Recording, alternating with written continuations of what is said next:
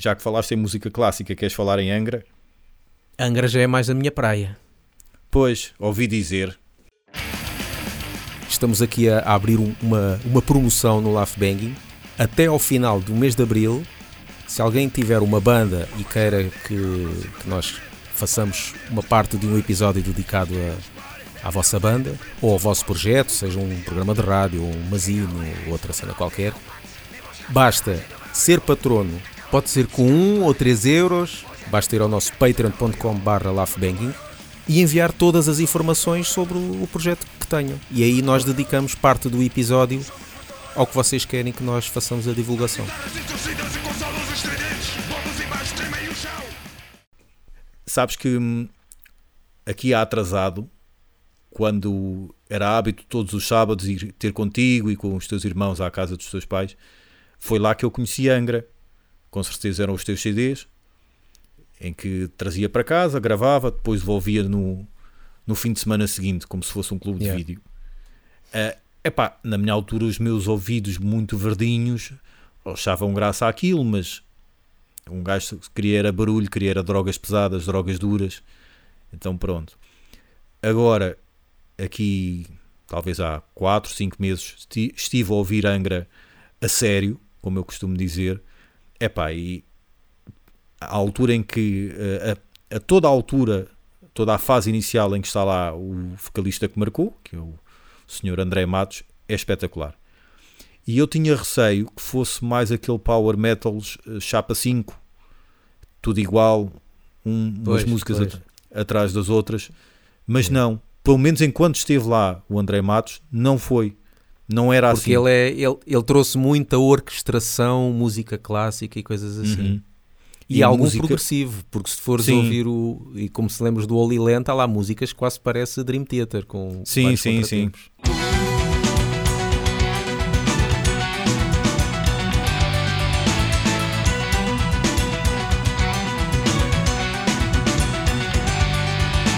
Já para não falar de um, de um travo brasileiro que eles têm, por causa sim, tem ali sim, a algo. meter lá batuque, eh, batidas eh, meio samba, meio não é, Uhum. de música tradicional deles e cenas assim.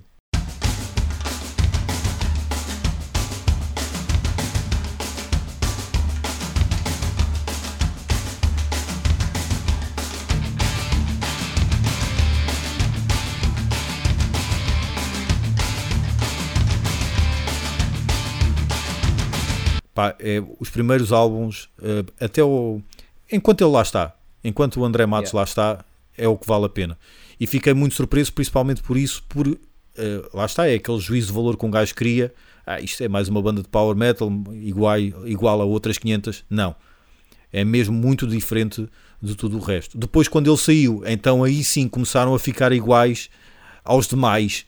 Começaram a, a confundir-se com as outras bandas têm muita qualidade, são todos muito bons, mas em termos de composição já, já é mais do mesmo, já é mais igual. Enquanto que com o André, pá, cada, cada álbum é muito diferente do outro. E, e mesmo do próprio álbum, as músicas são muito diferentes umas das outras. E são muito ricos mesmo. O que eu gostei mais foi o Fireworks. Foi o que eu gostei mais. Nós chegámos a vê-los eh, ao vivo, pelo menos na Sefua, Com André, Mato, com André Matos eu já vi duas vezes. Primeira vez que Uhum. vieram cá a Lisboa para apresentar o. Acho que não sei se foi o Holy Land ou se foi o primo. Acho que foi o Holy Land. ehm, Sim. com, com o Virgin Steel, aquele que Virgin Steel é que foi cabeça de cartaz, mas todos queriam ver era Angra. E depois foi Virgin Uhum. Steel tocar e o pessoal estava quase a dormir. Ah, e depois foi esse da Sefo, já com o Ramp na primeira parte, Certo. Que não correu lá muito bem porque os Ramp, que não correu lá muito bem para os Ramp. já. pronto, houve ali umas marradas quaisquer com os Ramp. Yeah. Eh, esse foi o que eu vi. Foi o único que eu, que eu vi.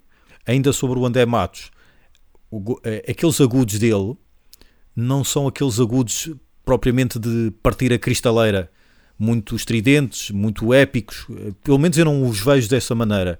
São agudos, mas acho que são mais suaves do que é habitual. É porque ele é tipo um falsete, ele faz tipo um falsete, ok? Que não. Uhum. Pronto, que fica assim suave. É prim- é- ele, tem um- ele tem uma maneira de cantar que eu nunca tinha ouvido. ah, até essa altura e nunca ouvi outro, outros a fazer, a não ser que estejam a imitar. Porque ele Uhum. faz cenas que às vezes ele, no meio de uma palavra, ele vai para o agudo e volta para o normal.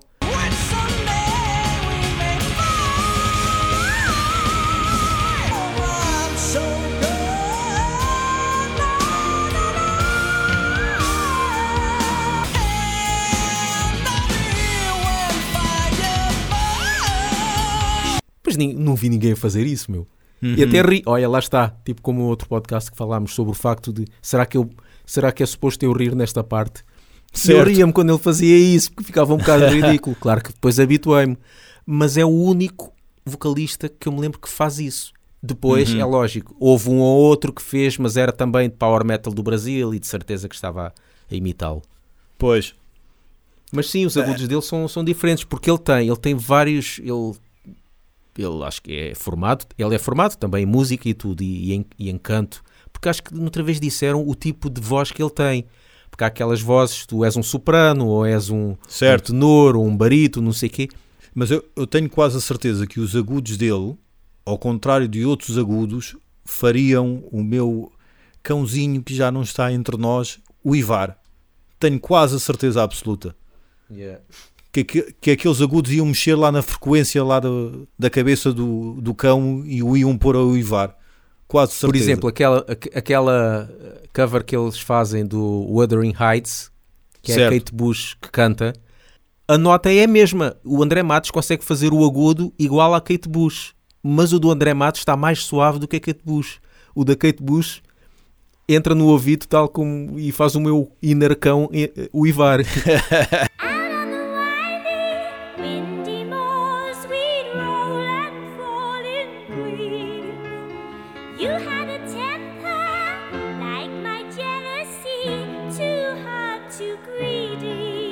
Agora o do André Matos não.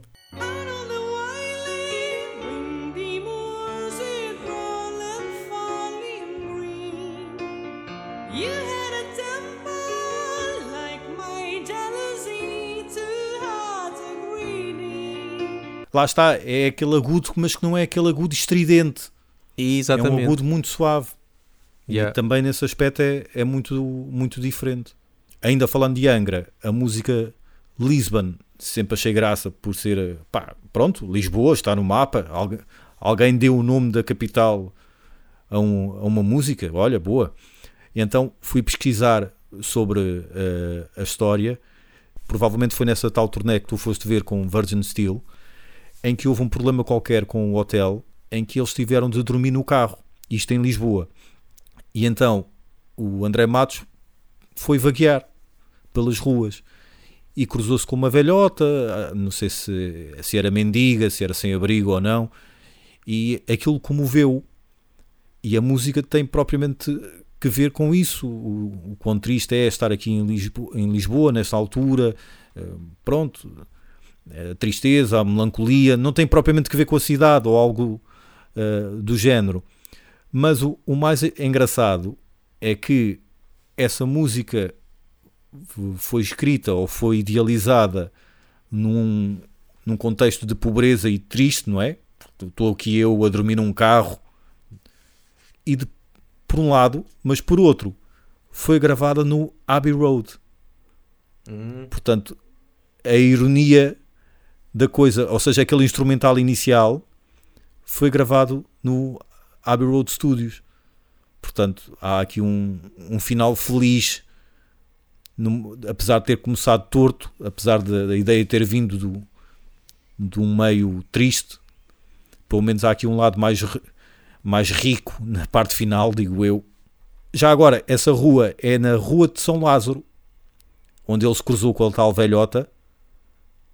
Eu encontrei um blog de um brasileiro que é fã de Angra, que veio viver para Lisboa e ele estava a tentar encontrar eh, a fotografia do single, do, single do single Lisbon, que é, uma, que é a fotografia, mas trabalhada eh, de uma rua de Lisboa, e ele encontrou. E nesse blog ele diz: a Rua de São Lázaro. Ok. Fica aí a, a nota. Felizmente o André Matos andou a vaguear por Lisboa e não Ranholas, porque senão a música não se, não se chamaria Lisboa, mas sim Ranholas. The Sky is Coming Exatamente. Down on Ranholas. Já agora, sabes como é que surgiu a ideia para a melodia inicial?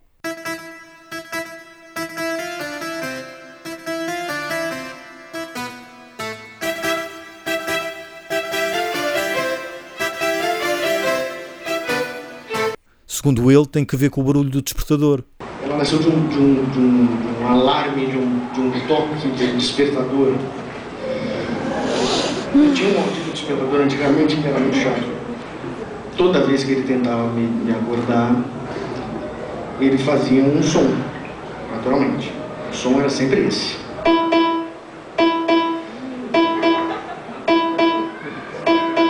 Aí tudo bem, você dava aquele tapa, né, clássico. Quando ele voltava, ele voltava mais nervosinho.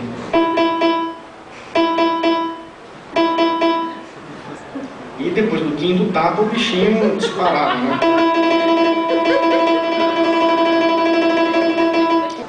Eu geralmente sou um cara que acorda assim meio, meio zuretão.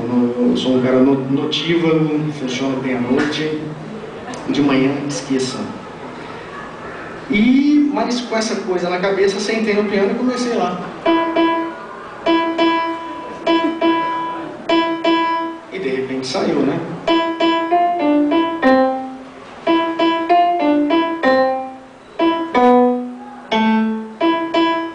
Patreon.com barra laughbanging patreon.com barra Patreon.com barra Patreon.com barra laugh- Patreon.com barra laugh- Patreon.com barra laughbanging Patreon.com barra laughbanging Patreon.com barra Patreon.com barra laughbanging Patreon.com barra laughbanging Grandfather, tell me a Então, story. rematamos com mais uma história de Firstborn. Rematamos então com mais uma história de Firstborn. O que tem sempre graça, eh, usares a palavra rematar, tendo em conta o, o teu amor pelo futebol. É o meu conhecimento, né? Rematar começa com H, não é? Exatamente. Rematar é, rematar é, é aquilo que Exato, eles, eles exato. pegam com a mão, pegam com a mão e, e dão com a cabeça, não é? Tu que não gostas de futebol, dizeres rematar este assunto é a mesma coisa que um vegetariano ou vegano dizer: é pá, eu fui lá e matei dois coelhos de uma- com uma cajadada só. Será que esse pessoal diz ou será que eles se coíbem de usar expressões desse género? Não, hou- houve aí uma cena que o PAN Exatamente, que, que ele queria hum, alterar, não sei Tinha um- se aquilo era mesmo verdade ou não, mas queria alterar estes, esses ditados todos. Sim, sim. O, é, Tinha uma lista é mesmo. só virar Eles- frangos, não pode ser, não pode ser só virar frangos. Exato. Cenas assim. Mas pronto, remata lá, Gustavo. À baliza, remata lá. Histórias de The Firstborn.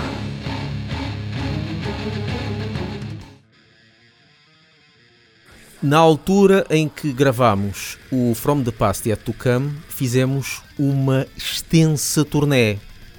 Uma extensa turnê que durante vários meses tocámos com os eh, Holocausto Canibal e com os Thanatos. Agora Thanatos Kizo, mas na altura ainda se chamavam Thanatos.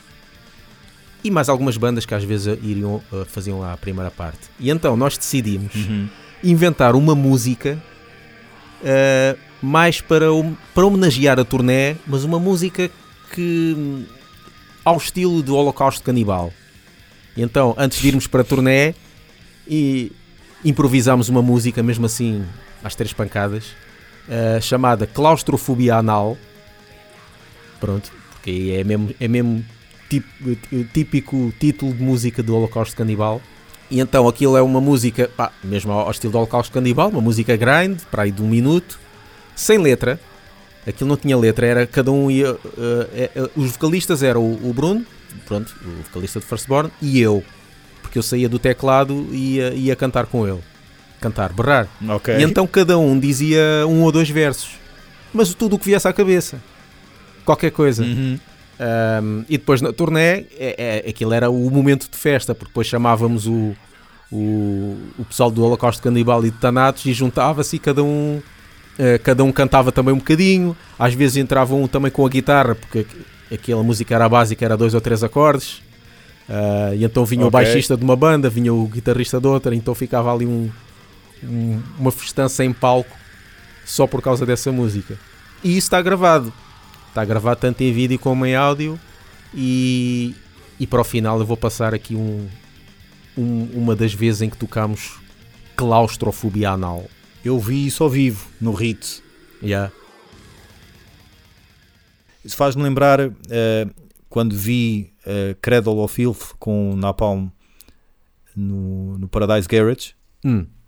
Também fizeram algo primeiro parecido. tocou. Sim, parecido no seguinte sentido.